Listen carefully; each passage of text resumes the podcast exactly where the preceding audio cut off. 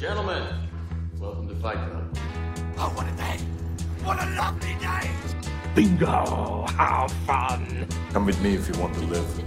Yippee-ki-yay, motherfucker. Run, George, run! As far back as I can remember, I always wanted to be a gangster. Why so serious? Me pone el pedido sencillo. Conseguimos una Magnum 357 con balas de verdad. In case I don't see ya. Good afternoon, good evening, and good night.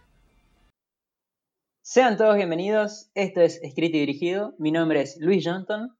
Yo soy Maximiliano Ross y hoy en Escrito y Dirigido, Catch Me If You Can, dirigida por el gran Steven Spielberg y escrita por, o mejor dicho, guionada por Jeff Nathanson.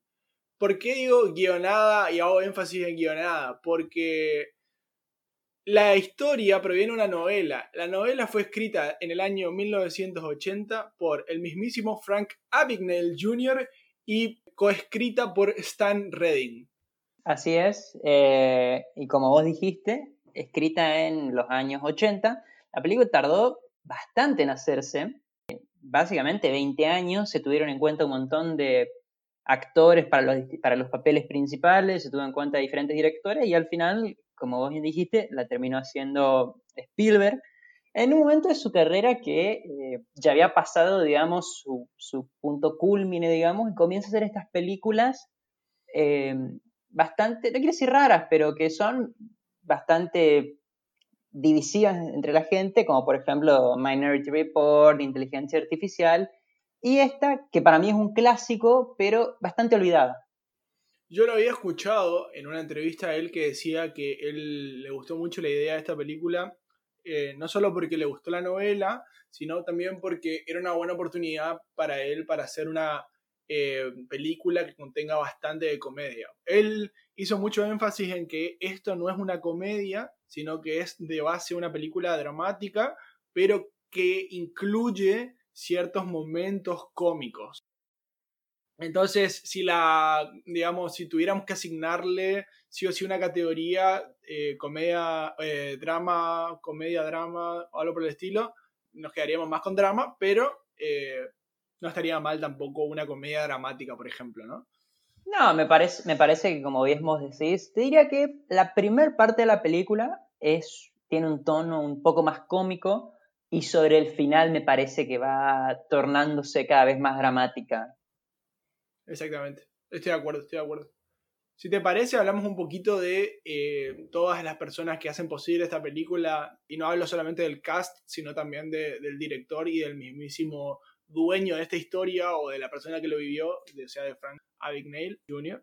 Sí, bueno, entonces como decís, dirigida por Spielberg, interpretada o en los papeles principales tenemos a dos grandes también, como son Tom Hanks, que por más que él trate de ser un hombre de ley, yo no puedo evitar pensar que este hombre no puede hacer mal, es pura bondad.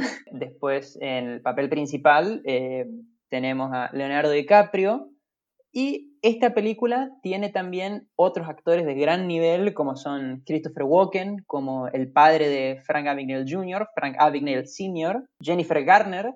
Sí, que de escort del hotel. Así es, y Martin Sheen, que tiene un papel menor, digamos, pero nos pareció importante que es otro eh, gran actor, digamos, que se encuentra en esta película. Más que nada, sobre, sobre todo lo queríamos mencionar, porque ocurre que hay varias actrices, sobre todo en esta película, que hasta el momento eran bastante desconocidas, digamos. Sí, sí, sí, sí. Es más, eh, justo hablábamos fuera de aire entre los dos que yo te decía, no puedo creer que esté Ellen Pompeo haciendo de azafata o asistente de vuelo y, y vos me decías que no, no, no, te habías dado cuenta que era ella, o sea, que parecía un extra. Exacto.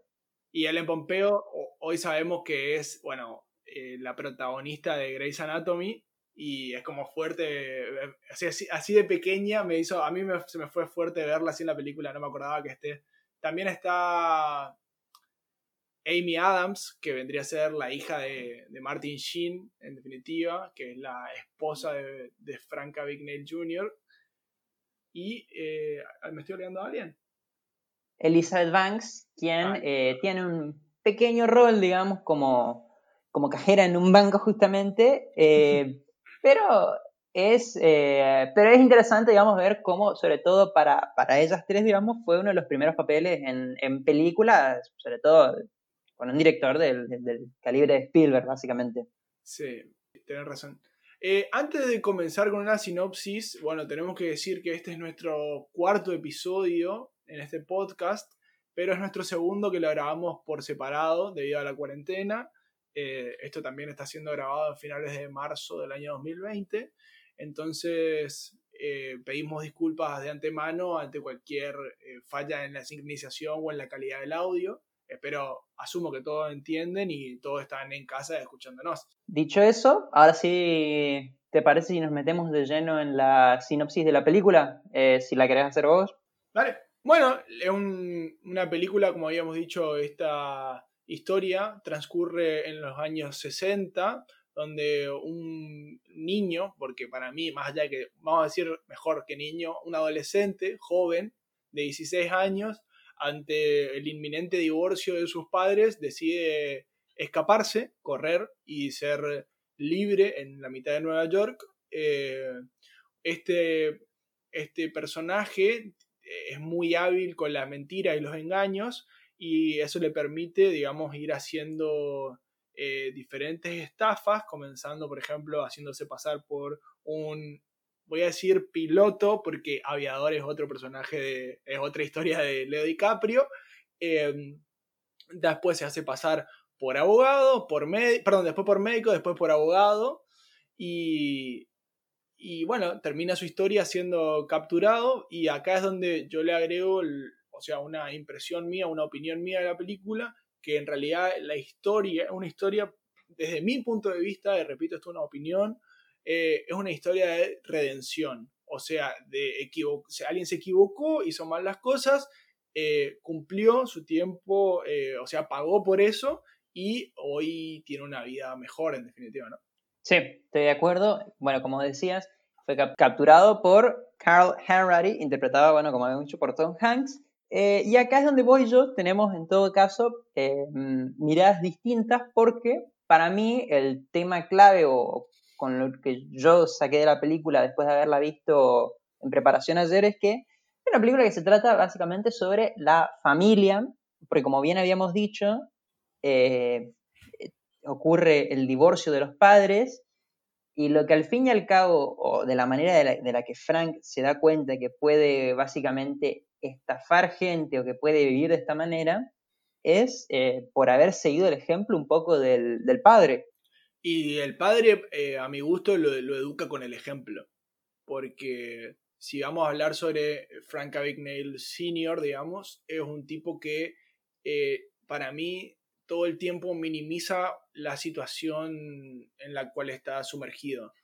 Porque al principio es eh, siempre, al principio de la historia te van contando que él está con problemas con la agencia impositiva de Estados Unidos y y como que siempre es lo quieren cagar o lo quieren perjudicar y o sea como que él no hizo nada malo. Después ves con el transcurso de la película ves que el, el señor digamos Christopher Walken va tomando conciencia y dice está bien es cierto yo me equivoqué ya pagué ya pedí perdón ya lo que sea y eh, ahora se quieren llevar hasta las migajas dice una parte.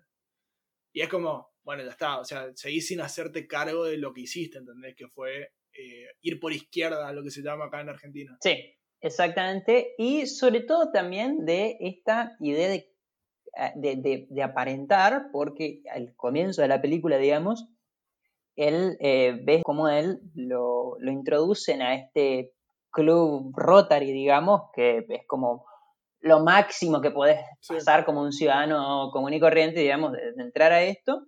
Y al final... Como un civil, como un civil. Como un civil, exacto. Y al final, eh, la última escena que, lo ves, es muy sutil, creo, el, detalle, y yo lo noté ayer recién, es que él al final está trabajando en el correo, básicamente. Sí. Y sigue tratando como de aparentar esta situación en la cual él no tiene responsabilidades por lo que ocurre y, y así termina, bueno, divorciándose de la mujer, quien también eh, lo engaña a él con, Primero pierde la casa. Claro. Que ahí es como que yo creo que ahí es el primer, eh, la primera señal de que hay algo que no está bien en esa familia. Y después, bueno, vas viendo como en este cambio del departamento, no solo que hay una, un descenso en la calidad de vida de ellos, sino que empiezas a ver que la madre se empieza a juntar con otras personas, o, que le está haciendo, o digamos, inferís que le es infiel con, con justamente el que al principio lo había reconocido, que es el presidente del Rotary, ¿no? Exacto. Sí, sí, sí, con, un amigo del padre. Eh, y bueno, y como dijimos, se produce el divorcio entre ellos y él, al fin y al cabo, un adolescente muy admirador de, su padre, digamos, como que no lo, obligan a elegir con cuál desea pasar el, resto de, su, adolescencia, digamos, en, la casa de quién, y termina huyendo, y a mí me impresionó que esto es real, así fue, digamos, él termina huyendo en ese momento.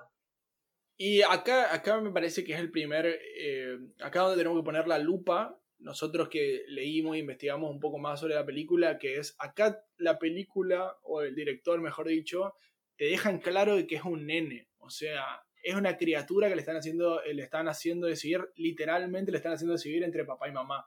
Y bueno, eh, en la vida real, como decís vos, esto sucede y eh, no solo sucede, sino que él también se escapa y al padre no lo vuelve a ver nunca más por el resto de su vida y a la madre tarda siete años en verla. O sea, es fuerte. Es cuanto menos fuerte. Claro. Y esa es una de las cosas que están hechas, digamos, distintas en la película, que creo que vamos a estar de acuerdo en esto, eh, funciona muy bien eh, y que nos gusta, digamos, porque yo creo que ninguno de los dos es un, es un, somos disciplinados, digamos, en que queremos que se siga tal cual, digamos, o sea, nos gusta la, la adaptación que hizo Spielberg, digamos, de la película. ¿Y sabes a quién más le gusta? Que para mí es lo más importante. Al que más le gusta es al, al dueño de esta historia, que, que es eh, Frank, y el apellido lo voy a dejar que lo pronuncie él mismo. My name is Mr. Abagnale. That's Abagnale, not Abagnale, not Abagnale. Y me parece que si al, protagonista o al que vivió esto, que vendría a ser Frank Abagnale Jr., el original, el verdadero, si a él le gustó, porque él formó parte de estas personas que se hicieron cargo de crear esta historia, de crear esta película, perdón, si a él le gustó, yo no puedo decir nada. Sí, sí, totalmente. Eh, y bueno, y entonces, una vez que él huye, digamos, que se va a Nueva York, eh, obviamente no tiene plata y se da cuenta, sin embargo, lo que sí tiene, y parece importante, es una chequera que le regaló el padre, y, pero el problema es que obviamente llega un punto en que la chequera, si no tenés fondos en, tu cuenta, es inútil. Depende. Comienzan a rebotar los cheques. Depende. Claro. Depende, si sos Frank Abagnale Jr., no pasa nada. Él, exactamente, como él decía, eh, él en una entrevista cuenta, el, tipo, digamos, Frank Abagnale de la vida real, cuenta que eh, él podía, digamos, porque él, que luego será útil a lo largo de la película, es que él aparenta más grande de lo que en realidad es. Sí, así es. Y eso él le permite luego, en una de, las primeras estafas y la más importante y por la cual es reconocido, es, eh, se da cuenta que hay ciertas personas que sí pueden emitir cheques sin problema y nunca van a dudar de ellos, que son los pilotos de avión. Exactamente. Y entonces él decide hacerse piloto de avión. Increíble. Lo fuerte es que no es que decida hacerse piloto de avión de una empresa chiquita. O sea, no es que decida hacerse piloto de avión de, no sé, Flybondi. Él se va a hacer piloto de avión de la empresa más grande de, de aviones de todo el mundo. O sea, de una locura. Exactamente. Y acá viene, acá viene la parte donde la realidad para mí supera la ficción, porque es, eh, no sé si esto lo sabías, pero él, en la vida real, eh, él nunca vuela en Panam. O sea, él vuela en todas las otras aerolíneas porque, o sea, de esa manera nunca le tocaba manejar, aunque sea de emergencia, aunque sea de emergencia, le tocaba pilotear, mejor dicho, el avión. Entonces él siempre iba gratis claro, ahí en, en United, por ejemplo, ¿no? Ajá. Entonces eso me, me, pareció... La tenía completamente medida. Claro, es... Eh, y bueno, pero vos vas viendo cómo él la... Él, él, para ser un niño, es como muy inocente para algunas cosas, pero muy vivo para otras, ¿o no? Sí, eh, te das cuenta y él, eh, vamos a tratar a lo largo de este episodio, creo, de ir constantemente eh, mezclando, digamos, lo que es la, la película como tal y, y la vida mm, real de, de, de, de, este tipo, de Frank Abagnale Jr., porque él mismo dice y reconoce que todo esto es posible porque yo no me di riesgos cuando hacía estas cosas. Yo las hacía y seguía la marcha, básicamente. Sí. Y eso, bueno, es lo que a él le permite, como él cuenta, pasar bastante tiempo eh, engañando y cobrando cheques, cobrando el dinero y yendo de hotel a hotel y de ciudad en ciudad básicamente, como un piloto. Claro, pero como vamos a ir viendo, no, no todo dura para siempre. Llega un punto en el cual su situación se vuelve insostenible, digamos. O sea, más allá de que eh, vos ves cómo él hace los cheques y toma el máximo cuidado, qué sé yo, eh, y hace, le salen idénticos y son hasta mejores de los que emite el banco, eh, el hecho de, ya, ya aparecen en los diarios de que hay alguien que está estafando a, a, la, a la, aerolínea Panam, la, el FBI ya está al tanto de, una, de esta situación irregular, entonces eh, se ve de alguna manera empeorada la situación de Frank y termina, digamos, en este hotel, o motel, es un motel más que nada, no sé, y Sí, un motel. sigue entregando cheques. Es un motel, sí. Y, y hasta que lo, lo, lo, encuentra Carl, ¿no? Y ahí viene el, para sí. esta escena que es fantástica. Y esta es la parte de comedia que tiene la, la película, ¿no? Que es como, como se le mata de risa en la cara Frank a Carl, aunque sea sin querer. Totalmente. Eh, en el cual, básicamente, Carl es un, un agente del FBI, pero que vos notás que, sobre todo al comienzo, nadie le da mucha hora a él con respecto a atrapar a, a este estafador que, que, termina siendo Frank, digamos. Es como que. Nadie lo exacto, entiende. nadie se da cuenta de la seriedad. O sea, fíjate vos que es como. Es como el descarte de los, de los policías, de, que es lo que dice él, lo dice en un sí. momento. Así es, sí, la, la, la, parte del FBI, digamos, que se dedicaba al fraude, y era el trabajo que nadie quería hacer. Exactamente. Y bueno, y nos encontramos en esta escena en la cual están, por fin se enfrentan, digamos, ambos.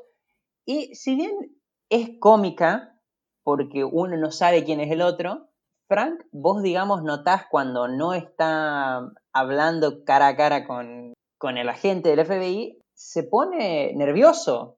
Digamos, también quiere irse. No es una cosa sí, que le está en control, sí, sí. porque al fin y al cabo es un adolescente que está a punto de posiblemente ir a prisión, entonces si bien juega con este personaje que también se hace pasar por un agente de, del servicio secreto, está nervioso. Sí, está nervioso, se nota nervioso, se lo nota nervioso. Y aparte, eh, ahí hay una, una, o sea, volviendo a estos puntos de encuentro con la vida real, el, el verdadero Frank eh, siempre supo, aún haciendo estas cosas ilegales, estas estafas, él siempre supo que le iban a atrapar. O sea, no es que el tipo pensó que se podía hacer con la suya, digamos, ¿no? O sea, podía haber sucedido que lo atrapara Carl y bueno, terminaba la película acá y nos íbamos a nuestra casa, digamos, pero por suerte no pasa en ese momento. No pasa y eh, comienza, digamos, abandona la idea de, de, de seguir estafando como piloto y decide empezar a estafar como médico. Claro. Ah, bueno, una cosa que yo te estaba por decir antes que me parece, que acá es donde se ve la mano del director, porque solamente Spielberg puede hacer que un agente del FBI que investiga cheques sea interesante, haga una historia que sea interesante de ver en la cual persiga a, un estafador que, que, haga estafa respecto de cheques. Solamente él lo puede hacer cómico e interesante de ver. Sí, porque la película no, no es muy larga, digamos, y no, termina. La historia de Frank, si bien es muy entretenida, eh, el personaje de, de Carl, eh, es interesante seguir y ver cómo es muy bueno para su trabajo al fin y al cabo, porque va descubriendo estas pequeñas pistas, digamos, como por ejemplo dándose cuenta de que es un niño porque le dice el nombre de un personaje de un cómic de, de, Flash. Sí. Eh, o luego dándose cuenta que, que, comete errores tontos, digamos, básicamente, por el momento de decirle que, que posiblemente se estaba casando o que, se había, o que había huido de la casa o que era de Nueva York que lo, no lo dice específicamente, pero eh, Carl es capaz de darse cuenta, digamos. Es muy bueno para su trabajo él. Sí, es muy bueno, es muy bueno.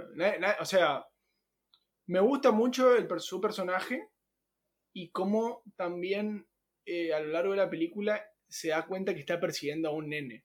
Es tal así que, fíjate que el jefe le dice, mira, vos sos una eminencia en el campo de la investigación de fraudes bancarios, eh, no te pongas en esta situación. ¿Qué situación? Y una situación de, de, ser humillado por una criatura. Así es, así es. Y bueno, entonces, y en este momento, digamos, de, de la trama, que, que, es cuando comienza a hacerse pasar por un médico, que conoce a Amy Adams, quien es una enfermera en este, en este hospital, y se termina enamorando posta. Se termina enamorando posta, totalmente, sí. Me pasa que digo, se, enamoró posta, se enamoró de la idea de tener una vida adulta, siendo un niño, o no, tan niño, pero un joven. No, no, sé de qué se enamoró puntualmente. Capaz que sí se enamoró de ella. Pero para mí se enamora de tener una vida adulta siendo tan joven. Uh, ahora, ahora que lo mencionas, eh, hay una escena, digamos, en esta parte de la historia en la cual eh, él conoce a los padres de, Amy Adams eh, y que vos podés ver cómo le gusta mucho el vínculo que existe entre ambos, digamos, entre los padres. Creo que él ve reflejado, digamos, en ellos lo que a él siempre le hubiese gustado de sus padres, porque al fin y al cabo él sigue en contacto en la película con su padre y como que sigue con esta idea infantil al fin y al cabo de que capaz sus padres pueden volver a estar juntos y que él puede volver incluso. Yo también pensaba, pensaba eso, pero después como que digo, pará, él nunca supo que la madre se volvió a casar. O sea, olvídate del final, ¿no? O sea, olvídate de, que el padre luego se lo dice. Pero mientras él está intentando o como motivar al padre como, dale papá, anda y, y conquista a mamá de vuelta, él no sabe que la madre está saliendo, barra está casada con otro, con otro tipo, ¿no? Entonces como que también entiendo que quiera que sus padres sigan juntos, porque en definitiva él se va de la casa y pierde contacto con los dos, eh, o la rutina del día a día porque se divorcian, ¿no? Otra cosa que eh, recalquemos que es el año 1960, en el cual no me voy a poner a, hablar de lo que no sé cómo era la situación socioeconómica de los 60 en Estados Unidos, pero eh, no creo que haya sido algo tan común como el divorcio hoy. Pero hay un tema que hay como un tema que no me quiero meter, pero como que sí me parece importante mencionarlo por lo menos. No, era seguramente como ocurre en Argentina, digamos, en esa época no, no era algo, no era tan habitual como en todo caso puede ser hoy. Entonces, eh, a él le pega, digamos, pero como nunca después se da cuenta, nunca de verdad, como vos decís, se entera de que la madre está casada con otro, él sigue con esta idea y, y es cuando, em, luego haciéndose pasar por, por un abogado, que acá viene lo, lo que a mí me, me volvió loco cuando, cuando me entero, es que él, efectivamente, él pasa el, el, el estudio, digamos, para ser abogado. El examen que tiene que rendir, ah, digamos, para matrícula. ¿Vos, le creíste? Uy, ¿vos no le crees? Yo le creo. Yo totalmente, yo compro. Yo le creo.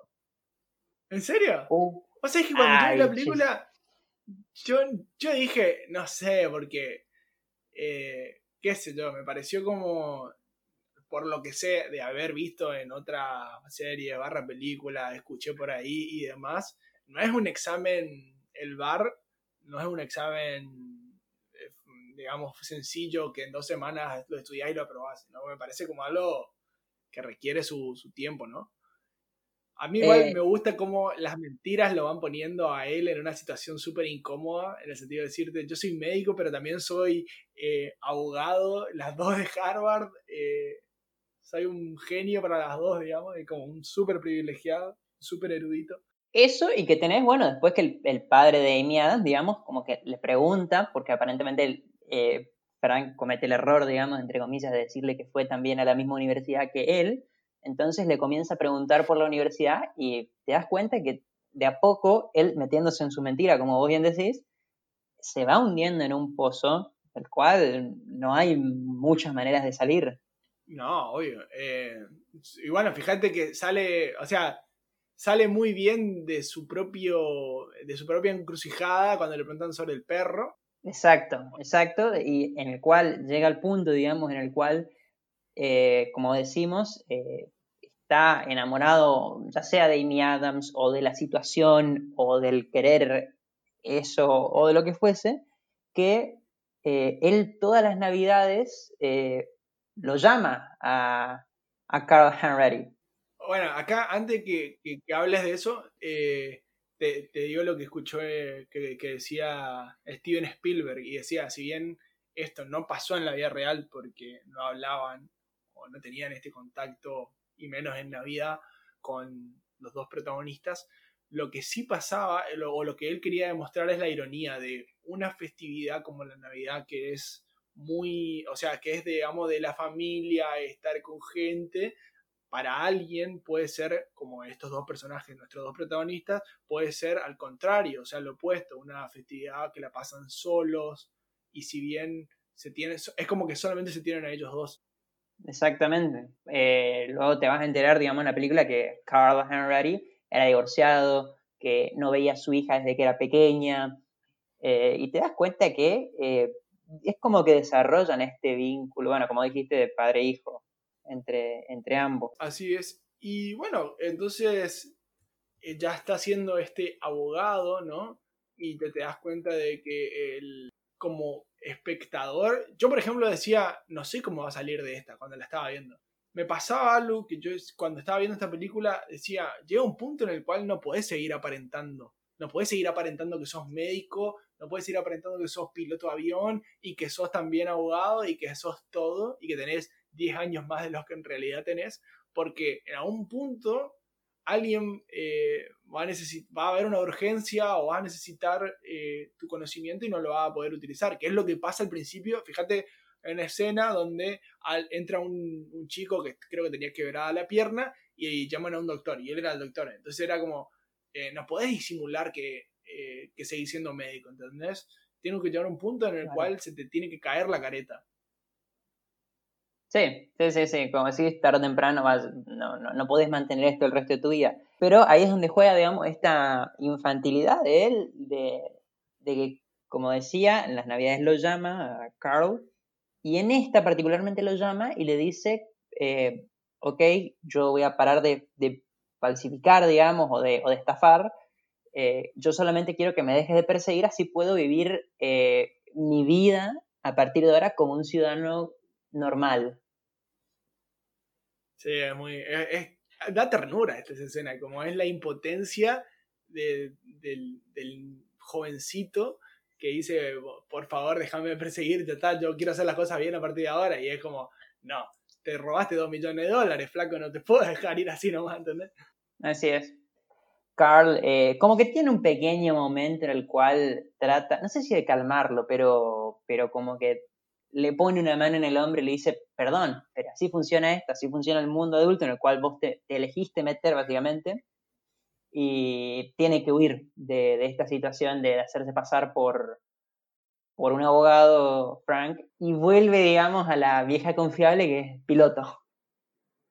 Sí, sí, es que ya no le queda otro. Bueno, fíjate que lo agarran cuando se está por casar y porque se está por casar, digamos, y, y él confía me gusta que él confíe tanto en, ella y le dice, mira, yo tengo toda esta plata, podemos ser felices en otro lugar del mundo o lo que sea, encontrarme en, encontrarme en Miami y, bueno, nos escapamos a algún lugar para ser felices. Y bueno, la vida no, funciona así, fíjate que la, agarran a ella y al día siguiente lo esperan en el, en el aeropuerto. Exactamente, exactamente, lo esperan en el aeropuerto, él logra escaparse.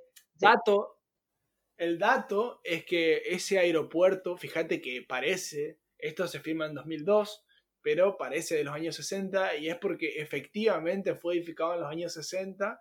Es una parte del JFK, Nueva York, que no, que no, que no fue utilizada. Perdón, no es del JFK, es de otro aeropuerto del, interior de Estados Unidos que no fue, que, que, tipo se dejó utilizar y que fue edificado en los 60 y que entonces le quedó libre a Spielberg ah, para filmar ahí. Entonces por eso está tan bien construido. Sí, la película está muy bien ambientada. A mí me, impresiona esa parte de que eh, te sentís, digamos, en, la época. Bueno, vos sabés que él contaba y decía que lo difícil no es decorar todo como si fueran los 60, lo difícil es acordarte cómo fueron los 60, porque él, Spielberg, que fue un, un, o sea, que vivió los 60 obviamente, ¿no? Y que intentaba recordarlo desde sus ojos, pero decía, mis ojos fueron más de adolescente niño y yo quiero hablar de un mundo de adulto, ¿no? Por lo tanto se pusieron a ver películas de esa época y se pusieron a ver revistas de moda y de decoración para entonces tipo lograr ese efecto de que literalmente están en los 60 y que lo logran, ¿no? Y que lo logran sobre todo eh, con el soundtrack, digamos, de la mano también de, de Frank Sinatra. bueno, me parece fantástico. Yo soy un gran admirador de él y, y me parece hermoso. Exacto. Y bueno, y entonces eh, estás con él, eh, digamos, ya sobre las últimas, básicamente, huyendo eh, esta vez a, Francia, al pueblo del que es la, madre, y que llega un punto en el cual comienza a falsificar cheques, pero de una manera hasta casi pornográfica, te diría, porque... sí, es ridícula, es ridícula es ridículo que tiene la impresora gigante, básicamente. Eh, claro, y una cosa que no comentamos, una cosa que no comentamos es que, bueno, bueno, vos dijiste que él ya estaba en Francia, pero lo que no comentamos es que a, Tom Hanks o al personaje de Tom Hanks eh, ya le dijeron, basta de investigar a este tipo porque se te fue del país. Y él lo sigue investigando porque ya está súper comprometido con, su, con el caso y con atraparlo. Y entonces es como que él mismo lo va a buscar, no como policía, no como agente del FBI, sino como civil. Fíjate que hasta se, esposa solo, Frank. Claro. Sí, sí. O sea, él lo va a perseguir básicamente como Henry, él solo. Él va contra los franceses y, bueno, finalmente eh, logra atraparlo. Eh, yo diría, eh, Frank eh, llega a un punto en el cual creo, no quiero decir que, lo termina de dominar la locura, pero es como una situación límite de, de, él. Sí, yo creo que ya es la. Él se quiere rendir y es como que dice, bueno, ya está, quiero empezar de vuelta, quiero que termine todo esto de sentirme perseguido, vigilado, porque está bueno. O sea, la parte en la que él lo boludea de la película, donde lo hace quedar como un salame a, a Carl eh, está bueno como, o sea, para vos verlo, pero sabés que tarde o temprano eh, vas a pisar el palito y te van a, te van a agarrar, ¿no? Claro. Igual, eh, esto, si bien pasa al comienzo de la película, digamos, la, la continuidad sería sobre el final, que es aún cuando él es atrapado y, está, como, como te muestra la película, en una cárcel en Francia, que es un desastre, él está enfermo, mal alimentado. Eh, aún así quiere, parece, quiere escaparse. Leo DiCaprio, parece Leo DiCaprio en El Renacido. Exacto, parece Leo DiCaprio en El Renacido. Más que en Titanic, que es más cerca en el tiempo.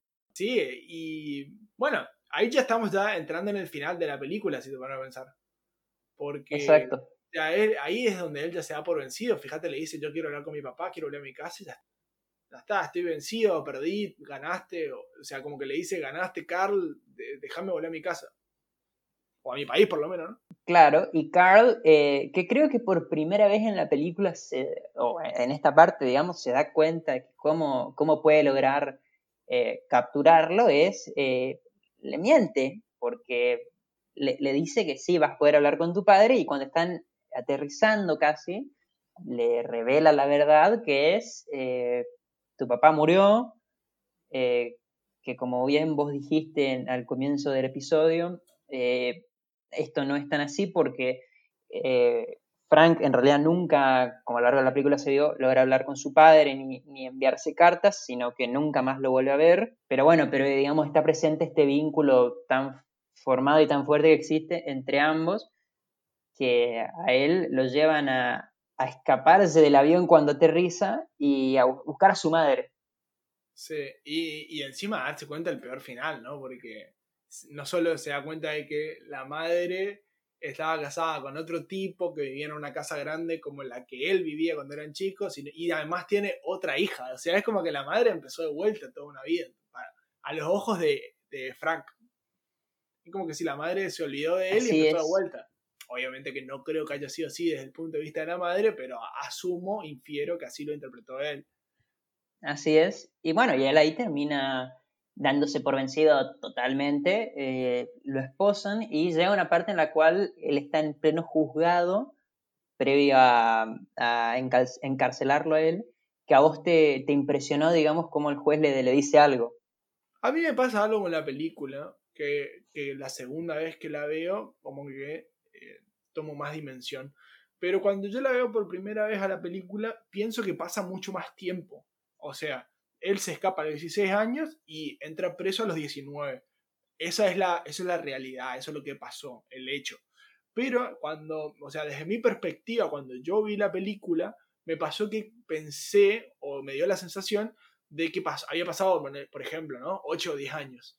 Y no fue así. Entonces, cuando llega el final de la película y aparece esta voz en off que dice, no, el juez, perdón, habla y dice, no te podemos tomar como alguien menor de edad porque para la ley vos hiciste cosas que fueron de alguien adulto. Entonces como que digo, claro, este chico sigue siendo menor de edad para las leyes de Estados Unidos, donde la mayoría de edad se alcanza a los 21 años. O sea, tomemos dimensión de lo, criatura que era, ¿no? O bueno, eso me, parece a mí. Sí, sí, sí, sí. Sí, estoy de acuerdo. Eh, que bueno, que lo termina él, digamos, creo que a mí lo que me impresiona en todo caso es el decir, tiene todavía toda su vida por delante él y, arranca así. Bueno, me gusta que uses esa frase que dice eh, la de toda su vida por delante, porque eso es lo que hace.